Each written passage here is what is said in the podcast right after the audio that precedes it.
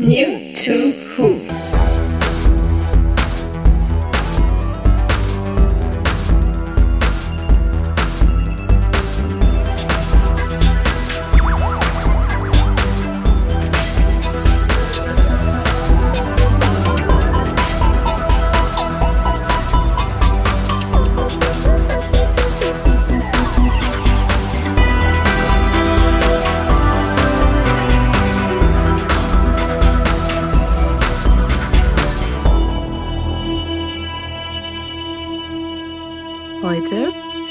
Synchronisation.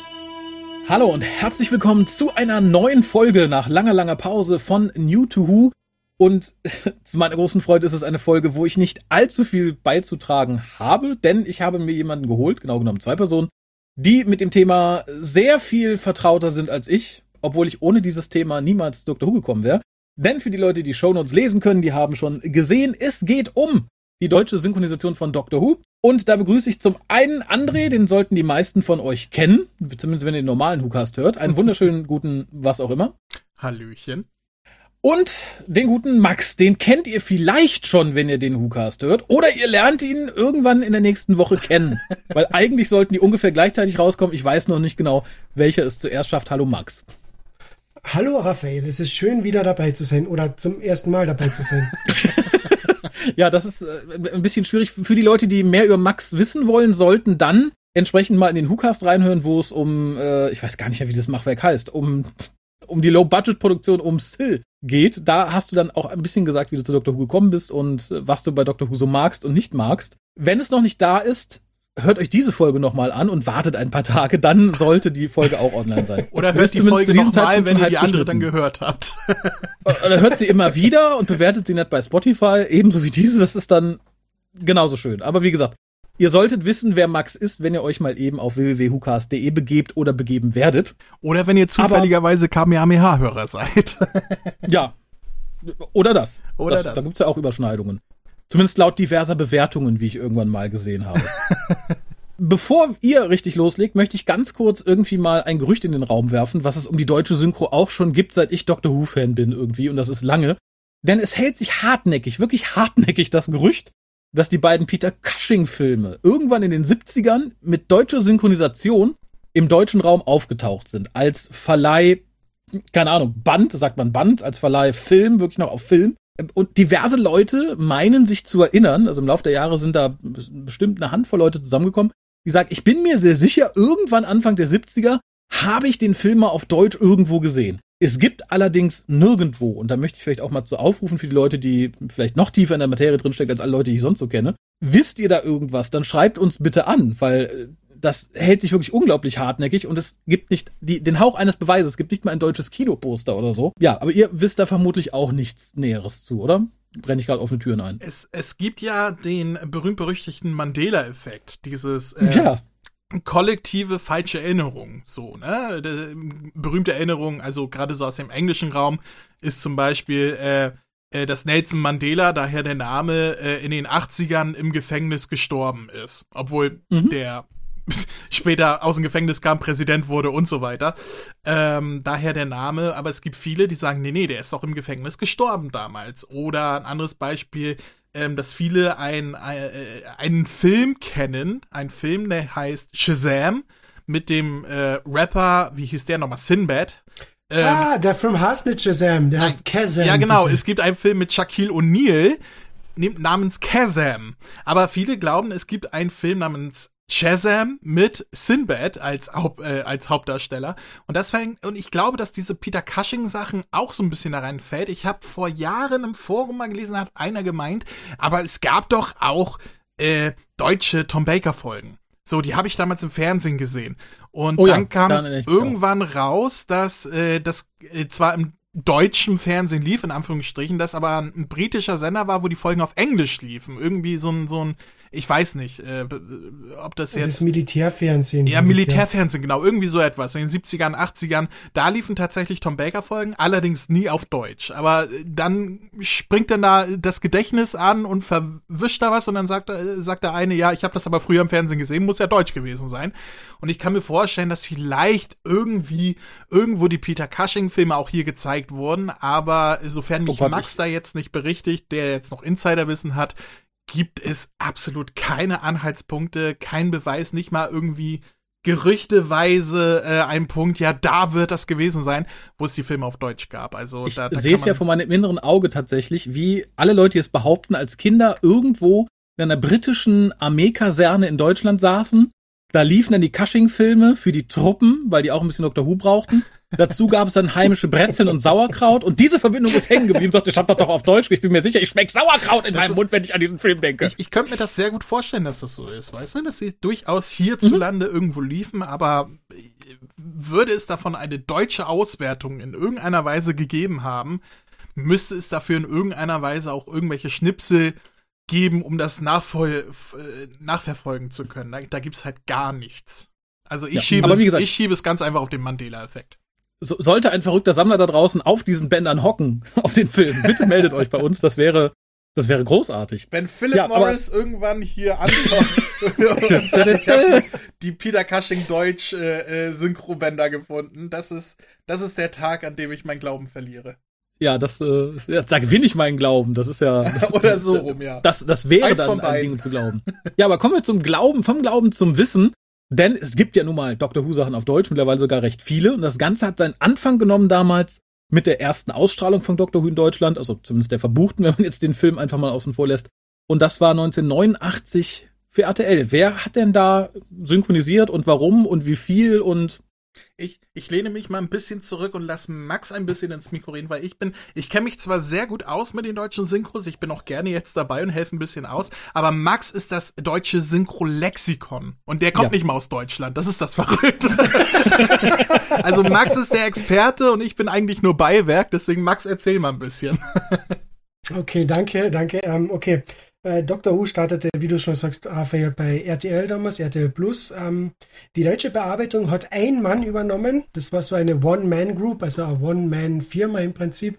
Das war der Hendrik Wiethase. Mhm. Ein netter Kerl, der hauptsächlich für RTL gearbeitet hat. Ich bin mir noch nicht sicher, ob er wirklich nur Synchronregisseur und Autor war. Vielleicht war er sogar Redakteur bei RTL, weil er hat im Prinzip nur Serien bearbeitet, die dann auch bei RTL ausgestrahlt worden sind. Oder so Hm. jetzt Zeichentrickfilme, die bei RTL ausgestrahlt worden sind. Auf alle Fälle 1989 ähm, ist Dr. Who ähm, von RTL Plus lizenziert worden. Und er hat sich entscheiden dürfen, was von Dr. Who dann schlussendlich im deutschen Fernsehen läuft. Die Wahl war entweder ein paar Folgen aus vom John Pertwee oder es war eben die neueste Ära Sylvester McCoy. Und angeblich hat er zur Sichtung jeweils die erste Folge des entsprechenden Doktors zu Gesicht bekommen und hat sich dann zu meiner Überraschung für Time and the Rani entschieden. Äh, Rani ja, gegen Sparehead und dann gewinnt die Rani, also ja, ähm, auf alle Fälle, seine Argumentation war halt, es hat neuer ausgesehen, es war moderner und ja, auf einem gewissen Level hat er sicher recht, aber ja, Mhm. egal. Auf alle Fälle, RTL hat daraufhin eben die Staffeln 24, 25 und 26 eingekauft. Insgesamt 42 Folgen in 12 Geschichten und die sind dann eben von Hendrik Witthase in München synchronisiert worden. Ähm, er hat dann eben die Hauptrollen gecastet. Sprecher des Doktors war damals Michael Schwarzmeier oder sogar heute noch teilweise. Ja. Und das Interessante an seiner Bearbeitung war, er hat sich schon sehr nah ans Original gehalten, aber er hat da gewisse Unart gehabt. Und zwar, wenn er Folge im Dam in der damaligen Gegenwart gespielt hat, hat er immer das aktuelle Datum der Synchronisation eingesetzt. Also zum Beispiel in äh, Das Vermächtnis der Nemesis, Silver Nemesis, das ist, hat ja 1988 gespielt. Ähm, da war es dann auf einmal 1989 in einer Folge und in der nächsten Folge 1990, weil sich das so überschnitten synchronisiert hat. Also die hat er Ende Mhm. 89 und Anfang 90 bearbeitet. Oder später dann ähm, in den Colin Baker Folgen in ähm, Angriff der Kyberma ähm, äh, Kybermänner, Attack of the Cybermen, das spielt ja 1900, ah, ich glaube 85 müsste es gewesen Ja. sein. Und da synchronisiert sind die Folgen aber 93 wurden. Dementsprechend war dann auch auf einmal da Colin Baker in, ja, in London des Jahres äh, 95 unterwegs, obwohl es Sinn ergibt mit dem hellischen Komet und so weiter. Aber Mhm. es sei dahingestellt. Auf alle Fälle, er hat die Folgen synchronisiert, sind dann auch bei RTL ausgestrahlt worden, waren ein gewisser Erfolg. Deswegen erinnern sich ja sehr viele an die RTL-Ausstrahlung damals. Du bist ja damals Fan geworden, Raphael, Ja, so wie du eben. gesagt hast. Und 1992 hat dann eben RTL weitere Folgen eingekauft, und zwar die des äh, Colin Baker Doktors. Also alle Folgen mit dem sechsten Doktor, Staffel 21, also der, die letzte Folge von Staffel 21, Sta 22 und 23. Mhm. Und die soll, wurden 93 synchronisiert mit einer Erwartung, dass sie dann eben auf RTL ausgestrahlt werden sollten. Dazu ist es nicht gekommen. Die Folgen wurden dann eben zwei Jahre später, 1995, bei Vox erst ausgestrahlt, inklusive des ähm, Jubiläums-Specials Die fünf Doktoren, wo der gute Herr Schwarzmeier alle fünf Doktoren sprechen hat dürfen. Und natürlich Mhm. auch Colin Baker in die Colin Baker-Folgen. Und er deswegen dieses besondere Etwas hatte, dass er der deutsche Doktor war. Und Das- meiner Meinung nach immer noch ist. Ja. Und der- der tatsächlich damit auch den Grundstein gelegt hat für alle Ja. aktuellen, neueren Synchronisationen eben der klassischen Folgen. Denn das, was Pandastorm am Anfang rausgebracht hat, also für die Leute, die fleißig DVDs kaufen, das waren halt die Synchronisationen, die original auf RTL damals liefen und auf Vox, also die von RTL gemacht wurden und vom Herrn Vitase. Das hat sich dann ja geändert, aber äh, da kommen wir dann gleich noch zu. Darum gibt es da immer so einen ganz, ganz kleinen Bruch, auch bei so Details wie Kübermänner. Das wurde in den 80ern ja noch und den 90ern munter übersetzt. Da war halt äh, der Anglizismus Cyberman noch nicht so verbreitet. Wenn man jetzt sagt, okay, ich habe querbeet so durch die klassischen Veröffentlichungen auf Deutsch geguckt und plötzlich tauchen dann die Cybermen statt die Kübermänner auf, dann könnt ihr euch sicher sein, das ist eine der Neusynchronisationen der klassischen Folgen. Aber Mhm. erstmal kam dann ja nichts tatsächlich. Also die wurden ja etwas später dann auf Vox ausgestrahlt. Ähm, was ein bisschen an mir vorüberging, weil ich da schon im britischen Doctor Who sehr drin war, äh, war tatsächlich, dass dann der TV-Film mit Paul McGann als deutsche Kauf- und Leichtkassette erschienen ist. Auf VHS damals noch für die Leute, die sich fragen, von was Kassetten sprechen wir hier. Warum? Wie? Also da habe ich tatsächlich, ich habe den zweimal gesehen. Ich finde die Synchronisation insgesamt gut, die Übersetzung allerdings sehr, sehr schlecht. Bei wem ist das Ganze denn erschienen? Also, wenn ich da Ähm. reingrätschen darf. Ja, bitte, bitte, André. Gerne. Also, das, das klein bisschen Wissen, was ich habe.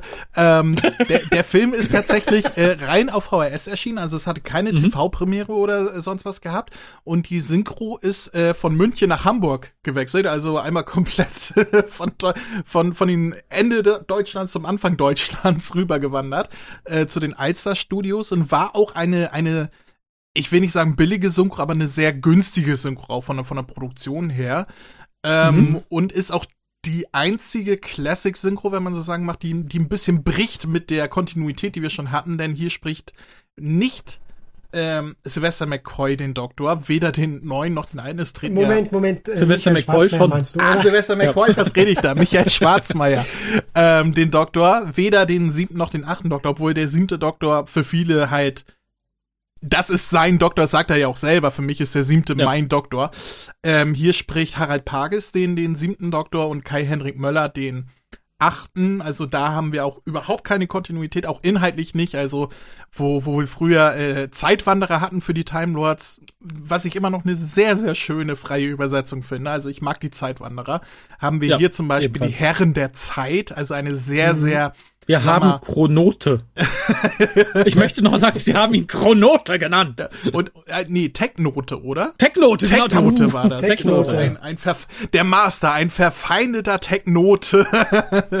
ähm, ja, aber das waren dann die Herren der Zeit, also eine 1 zu 1 Übersetzung zu damals. Wobei sie anderes denn wiederum besser gemacht haben, also originalgetreuer, wie zum Beispiel äh, der Master selber, der ja in bei den RTL-Synchros äh, der Meister war. Da haben sie es Ja. direkt übersetzt ins Deutsche.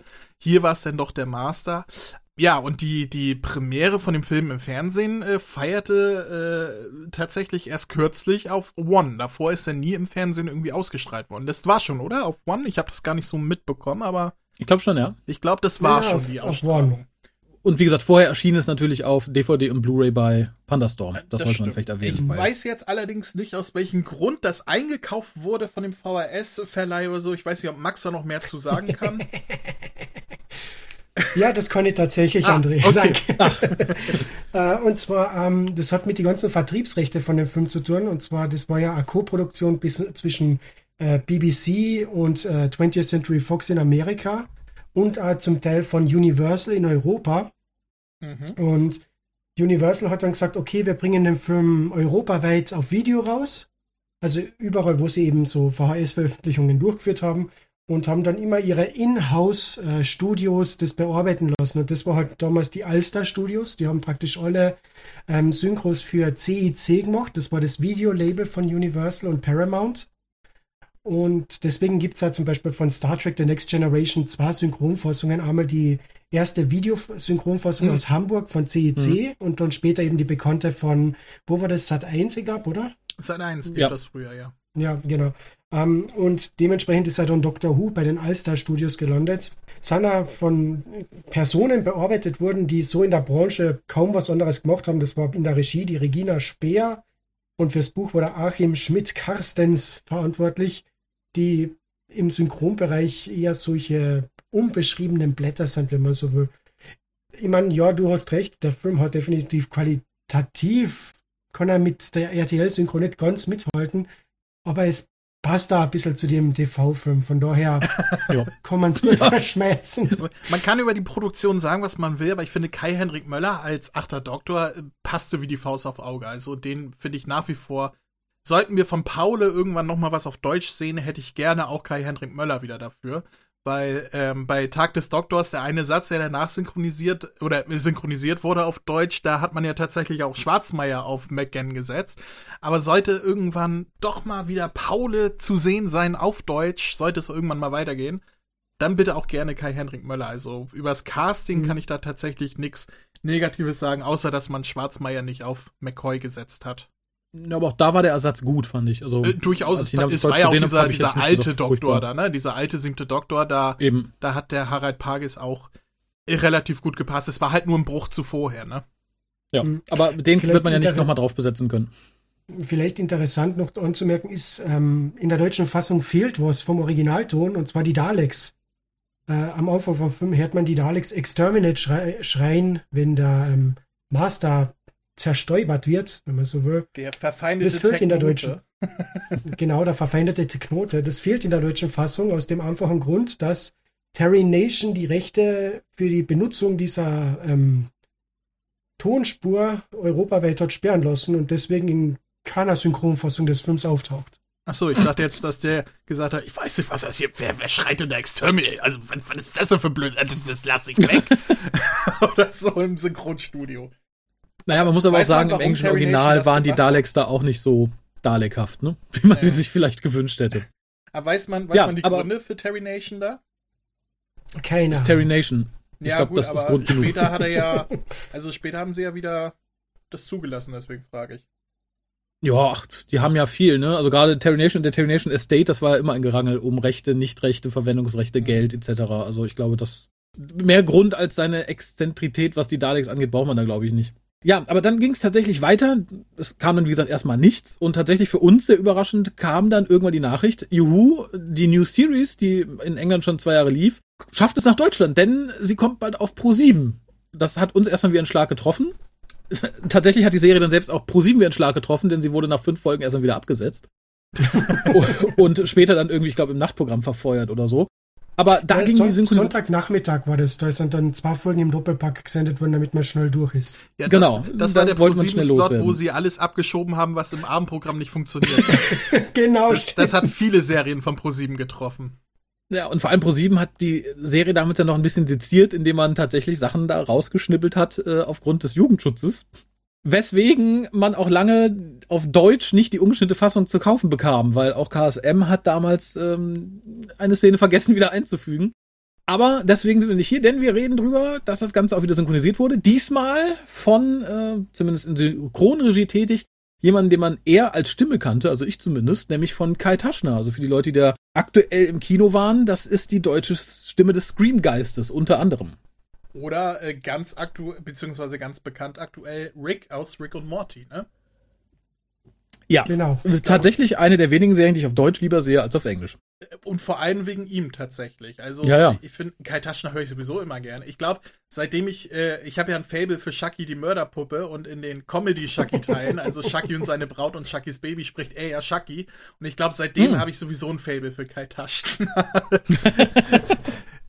Ja. Du hast recht, das ist, äh, ist, ist dann bei ProSieben gelandet. Die, die zwei Staffeln, die es damals gab, also mehr hat ProSieben dann auch nicht gemacht, die wurden mhm. dann von Kai Taschner komplett selbst gemacht. Also er hat Dialogbuch und Regie geführt und hat auch ein, zwei Rollen übernommen. Ich glaube, das war mhm. äh, K9 vor allem. K9, K9 vor allen Dingen, aber äh, in der ersten Folge hat er auch diesen, diesen äh, I Believe in the Doctor-Typen, den, den, äh, der die ganzen Fotos den von Doktor, Doktor hat äh, und so ähm, gesprochen. Und ähm, das war dann wieder in München tatsächlich. Ähm, äh, also ist wieder von Hamburg nach München gewandert, die Serie. ähm, aber auch da der Bruch, man hat nicht gesagt, okay, wir, wir nehmen Michael Schwarzmeier, sondern hier kam es dann auch wirklich in der Serie selbst, dass man gesagt hat, nee, die Doktoren bekommen auch eigene Sprecher, passend zu den Schauspielern. So hat zum Beispiel Frank Röth den neunten Doktor übernommen und Philipp Bremmer später den zehnten Doktor. Was dann auch später dankenswerterweise ähm, bei Splendid übernommen wurde, die dann äh, ab Staffel 3 synchronisiert haben. Dazu kommen wir gleich. Und ja, man hat sich hier auch deutlich, deutlich mehr, so wie es sich für eine moderne Synchro gehört, ähm, ans Original gehalten, nicht mehr so viele Freiheiten genommen. Allerdings hier und da dann doch ein paar schönere Begriffe genommen, wo man Cyberman und auch äh, Timebots gesagt hat, hat man statt Zeitkrieg tatsächlich äh, sowas Schönes gemacht wie den ewigen Krieg. Was, was Schönes, da möchte ich zwischengrätschen. Ich nehme Nein, ich nehme, ich nehme Kai in der Synchro zwei Sachen übel. Und das ist der, der, der, der unendliche Krieg oder der ewige Krieg. Einfach aus dem Grund, weil die erste Staffel damit anfängt, dass er sagt, der ewige Krieg ist zu Ende! Der ewige Krieg ist zu Ende! Das finde ich schon schwierig. Und dass er aus den Daleks die Dalek gemacht hat, als wären sie einfach die Borg. Genau, stimmt. Fand ich auch schwierig. Das ist mir tatsächlich nie aufgefallen. Doch, das ist ja, ja, leider. Die Dalek, okay. Die Dalek. Ja. Und äh, mehr kann bestimmt äh, Max noch dazu sagen. Na, äh, wie ihr sagt, es war sehr werkgetreue Synchro und man hat auch gemerkt, dass der Kai die, die Staffel, also das Interessante ist ja, die Staffeln sind schon 2006 synchronisiert worden, aber erst 2008 ausgestrahlt worden. Also äh, Pro7 hat da schon länger den Daumen drauf gehabt. Also man hat sichtlich nicht gewusst, was man mit Dr. Who anfangen soll im Programm und hat es dann irgendwann versendet. Und da, ich glaube, der Kai hat dann auch später im äh, äh, Dr. Who Forum äh, gepostet, also wie die deutsche Erstausstrahlung begonnen hat, hat er dann immer so kurze Beiträge im Forum verfasst, was hinter die Kulissen äh, abgegangen ist, dass er den Effekt der Dalek-Stimme extra in England angerufen hat, damit sie im Soundboard genau rausfinden, wie man den nachempfindet und so weiter. Also er war sehr bemüht, eine authentische deutsche Fassung zu machen und das merkt man auch. Also man merkt, die Sprecher haben mhm. Spaß an den Rollen. Man merkt, er hat sich bei der Übersetzung wirklich angestrengt, bis eben die kleinen Schnitzer, die erwähnt worden sind. Und er hat da sehr vielen Synchronsprechern, die ähm, krankheitsbedingt sich im Synchronbereich schon schwer getan haben, noch einmal eine Rolle geben. Oh, und ja. die haben halt die Rolle zu emotional gespielt für die Rolle, aber das war trotzdem okay, weil es war schön, den noch einmal zu hören. Ja, auf, auf jeden Fall tatsächlich habe ich dann im Nachhinein ähm, besagten Schauspieler, ich komme gerade leider nicht auf den Namen, in diversen alten deutschen Krimis nochmal gesehen und äh, mhm. äh, da wurde mir auch sehr warm ums Herz, vor allem als Kai dann irgendwann mal, ich glaube, das ist auch in einem Interview hier irgendwo in einem alten Hookast von einer Timelash verbucht, äh, erzählte, dass er halt gerade diesen Schauspieler engagiert hat, weil er sagte, er hatte halt Probleme mit den Augen in seinem Alter und hat deswegen schwer nur noch Jobs bekommen und er sagt, es ist halt dann relativ einfach für ihn gewesen, die Daleks zu synchronisieren, weil die halt immer so schön blinken, wenn er sprechen muss und er halt nicht so 100 pro Lippen synchron bleiben muss. Ähm, und das fand ich tatsächlich sehr schön, auch wenn ich durchaus zu den Leuten gehöre, wo ich sage, stimmlich ist es nicht so ganz meins, zumal es ja auch die Stimme eines sehr bekannten Simpsons-Charakters war. Und das brachte mich dann immer raus. Und äh, was noch schön ist, wenn ihr Staffel 1 im Synchro hört, in zwei Folgen habt ihr die Chance, den guten Harald zu hören. Der das hat nämlich zu der Zeit bei Kai oh. Praktikum gemacht und hat tatsächlich ähm, zwei kleine Sprechrollen bekommen und dafür sogar ist, ist dafür sogar bezahlt worden nach Tarif. Oh. Also es ist ich, ich erinnere schön, mich an eine Rolle. Das war, glaube ich, bei Dalek mit den Soldaten da unten, oder? Nee, es war nicht bei Dalek, das war bei ähm, dem Slytherin-Zweiteiler. Und da ist der gute Harald, der Soldat, dem der Doktor dann sagt, so, Sie glauben mir das nicht, oder? Und der Soldat sagt einfach, nein. Das ist Harald. Harald hat ein Nein gesagt. Und ich glaube, die Beschimpfung des Taxifahrers, als Rose fast vors Taxi läuft in, im Pilotfilm, also in Rose. Okay. Das äh, ist, glaube ich, auch der gute Harald. Also, oh, cool, der das blöde ich gewusst.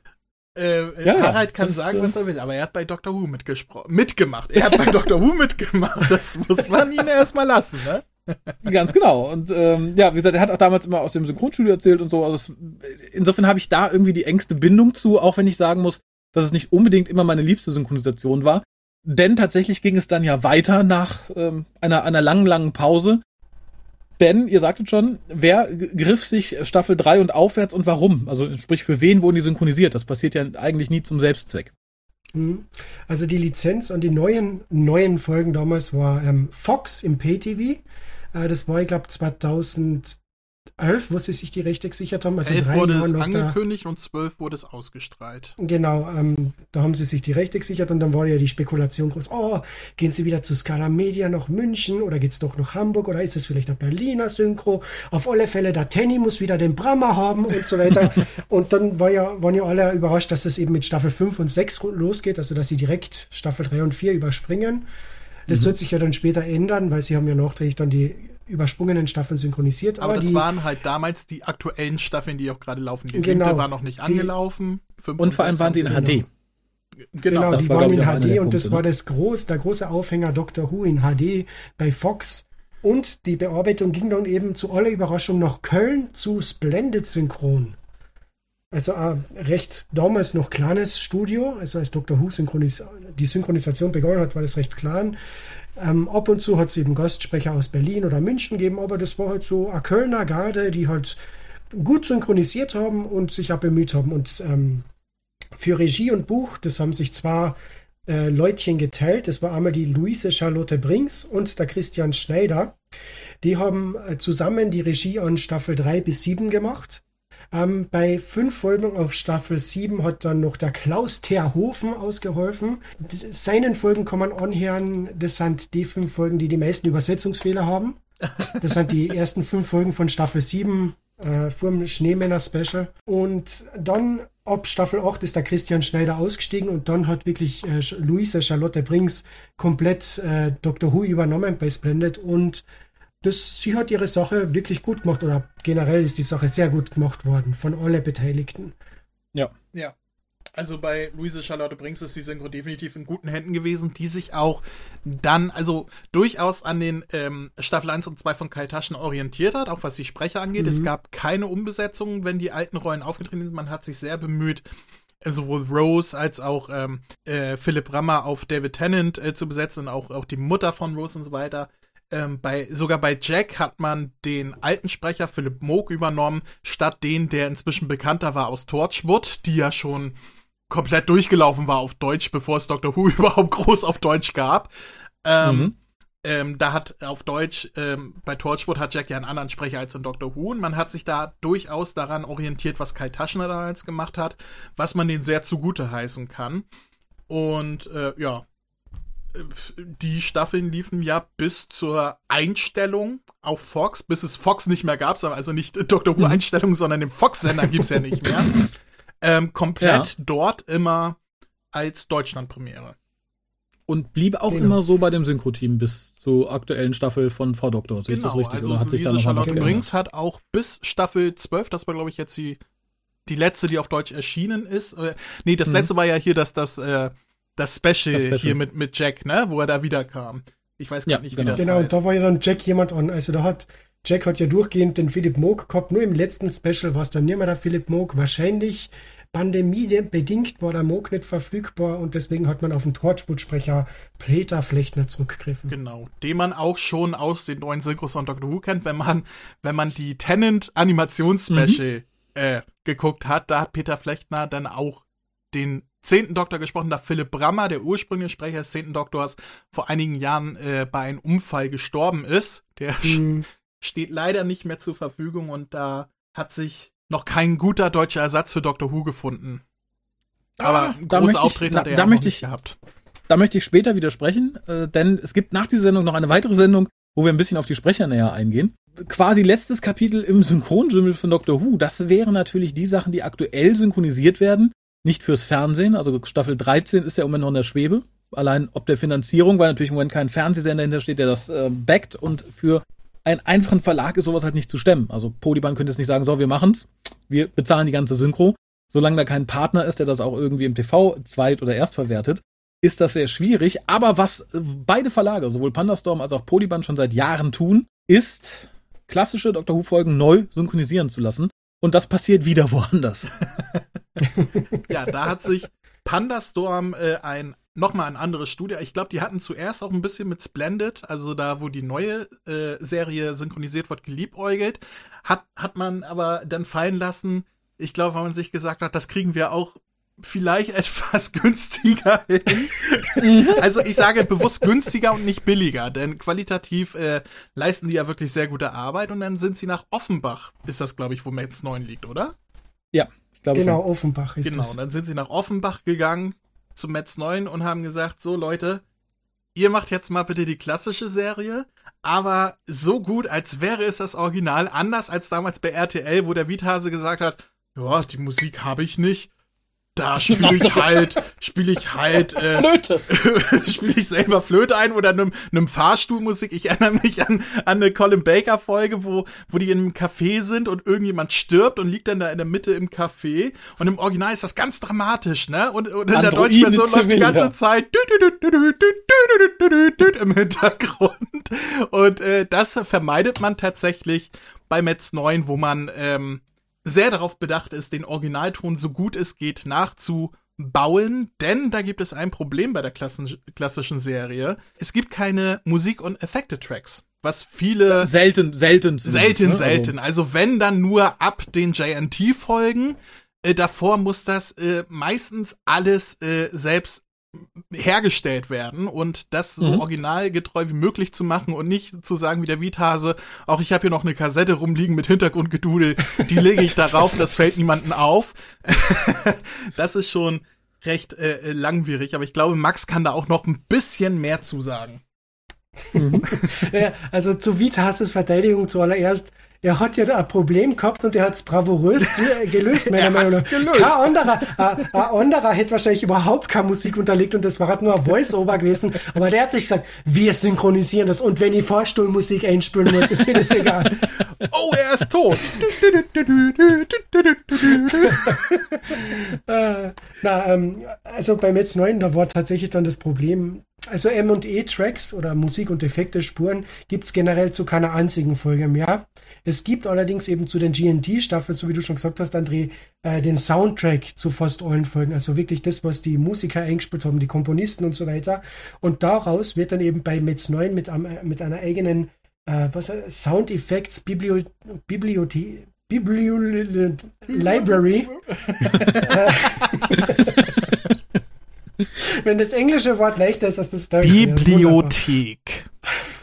Das war Buchladen.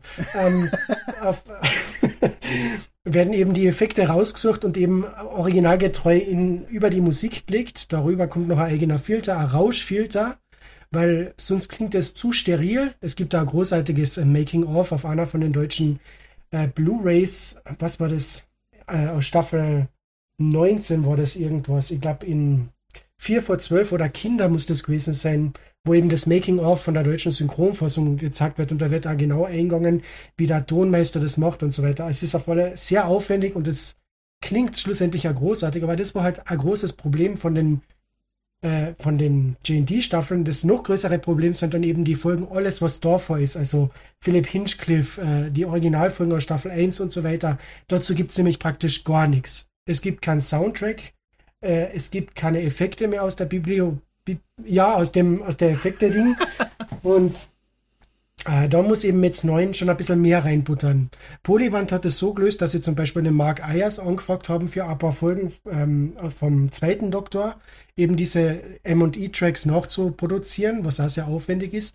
Und ansonsten hat es tatsächlich einen Komponisten oder einen Musiker bei Metz 9 gegeben, der sich hinsetzt, das Original anhört und eben in die Stellen, wo wirklich eine Person spricht, hat der sich an einer, Keyboard oder irgendetwas gesetzt und versucht, die Musik so gut es geht nachzusamplen, sodass es, wenn man nicht genau darauf achtet, merkt man nicht, dass da im Hintergrund auf einmal die Musik ein bisschen anders klingt, wenn die Leute sprechen. Aber wie gesagt, es merkt kaum einer, eben weil das so perfekt gelöst worden ist.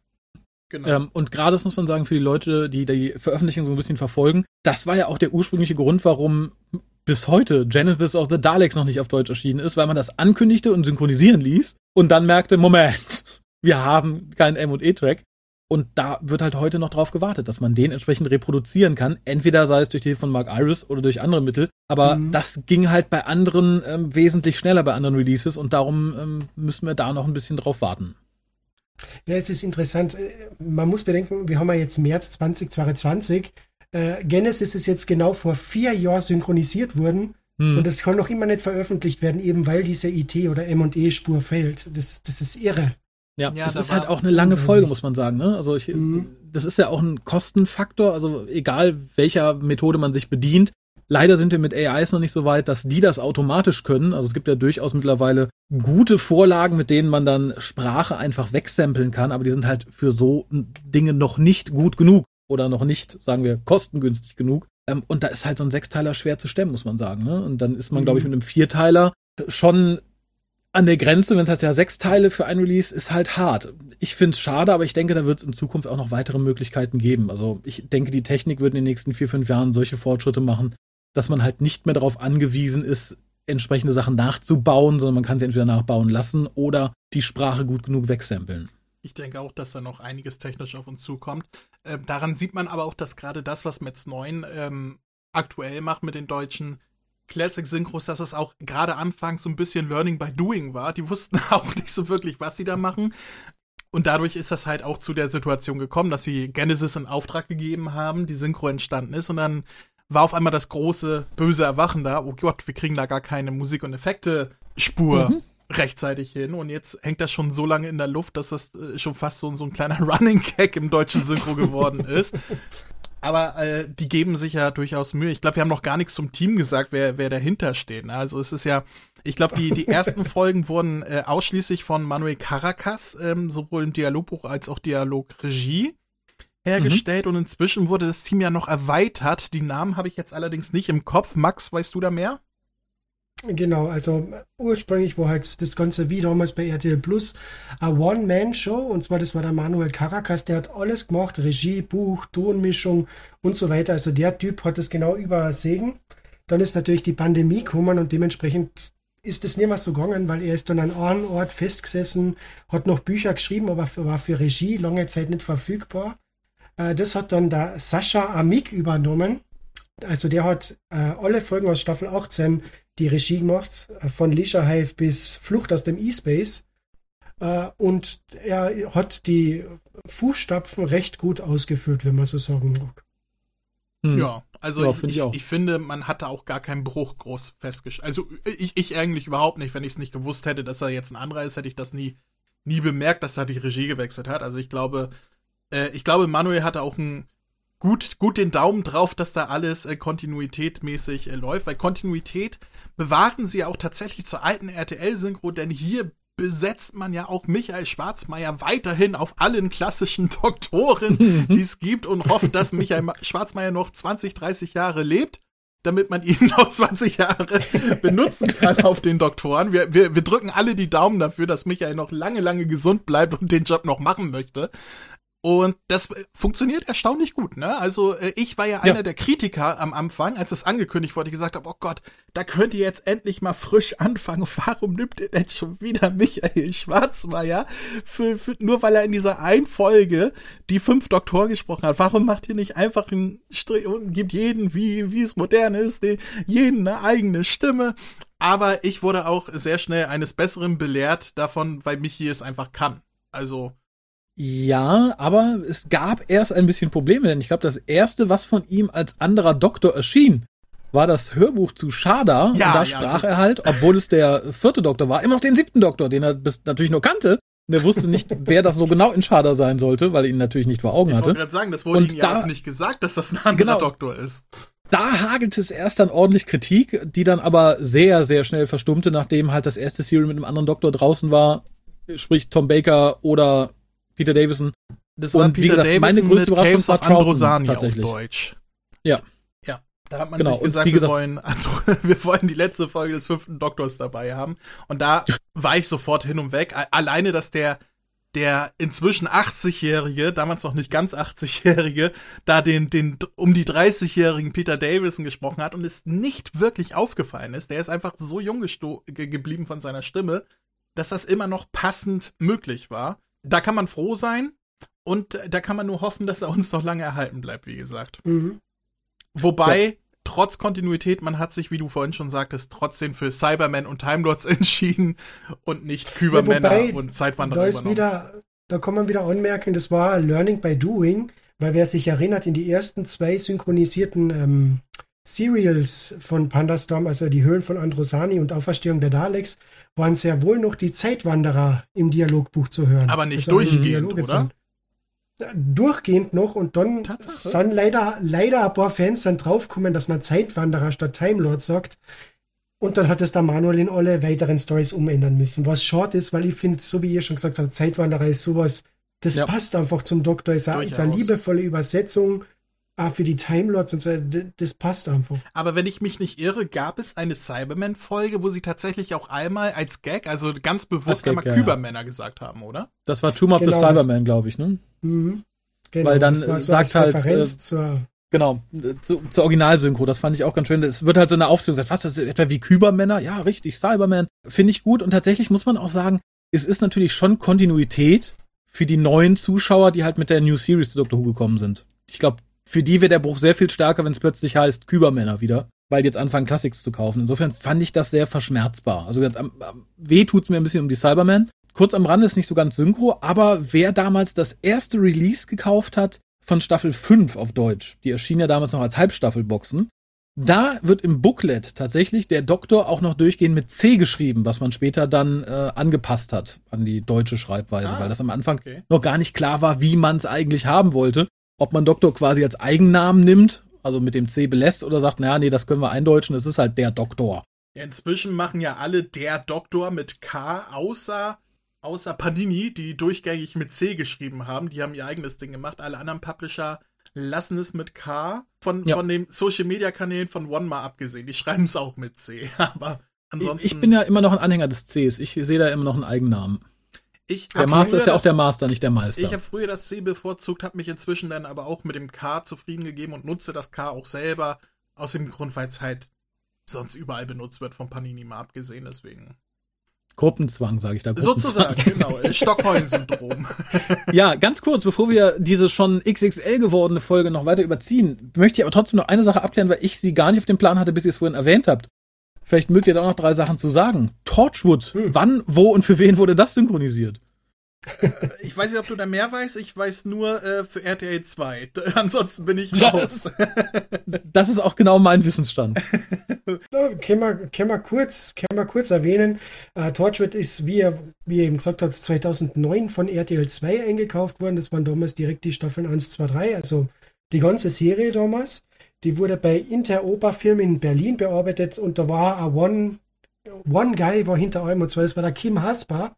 Oh. Den kennt man im Synchronbereich. André? Das ist der Bruder von Sven Hasper, der die deutsche Stimme von Michael J. Fox ist, zum Beispiel in Zurück in die Zukunft. Und Kim Hasper kennt mm. man hm. zum Beispiel als JD aus Scrubs. Ah. Genau, richtig, ja. Und als Sprecher in Point Whitmark, möchte ich nochmal sagen, für die Leute, die den letzten Hookast gehört haben.